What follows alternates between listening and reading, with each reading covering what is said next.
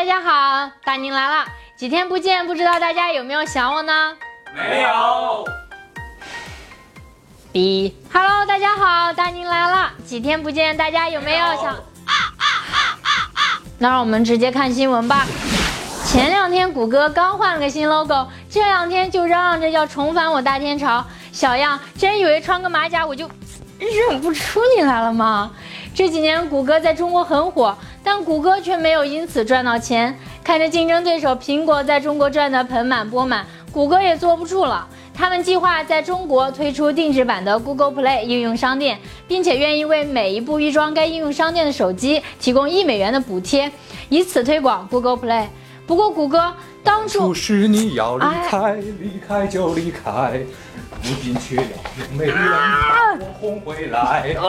我不是你想来想来就能来。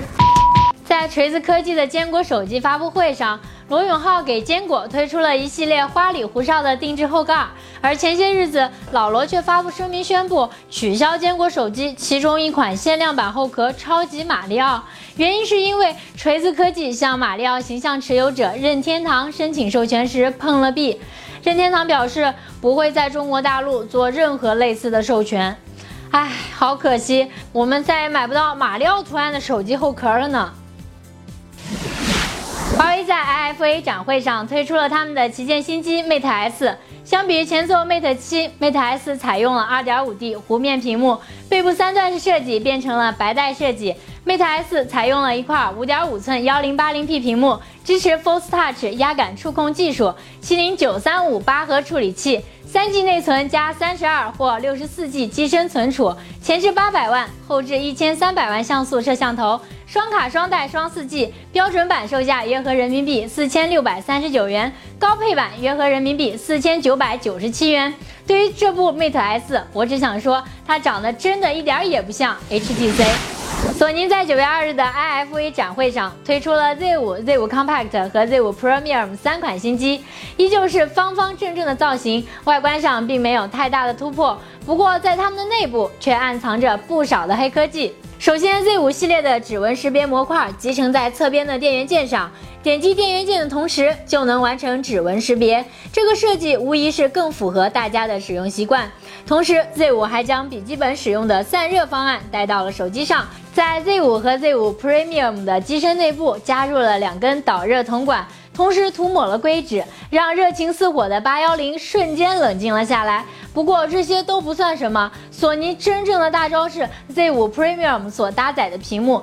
当人们还在讨论肉眼能否分辨 1080P 和 2K 屏幕的区别时，索尼甩出了一台使用 4K 屏幕的手机，PPI 高达806。不过很多人表示，在这么小的屏幕上使用 4K 分辨率根本没有卵用，too young too 幼稚。谁说没有卵用啊？至少可以让手机掉电更快嘛。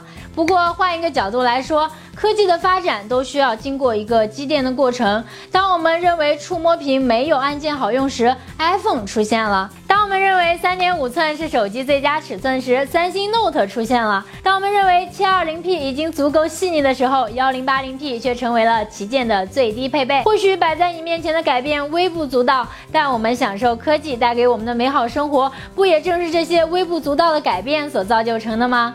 或许 4K 的手机屏幕并不能给我们的使用体验带来太多的改观，但是对于索尼勇于创新、追求技术进步的精神，我觉得我们是应该给予肯定。那么问题来了，你认为 4K 屏幕对于手机来说到底有没有卵用呢？将你的评论截图发送到我们的微信公众账号，就有机会获得本期的奖品——小米路由器青春版一个，赶快行动起来吧！最后，让我们一起来看看上期极客报互动话题的获奖观众，就是屏幕上显示名字的这三位同学。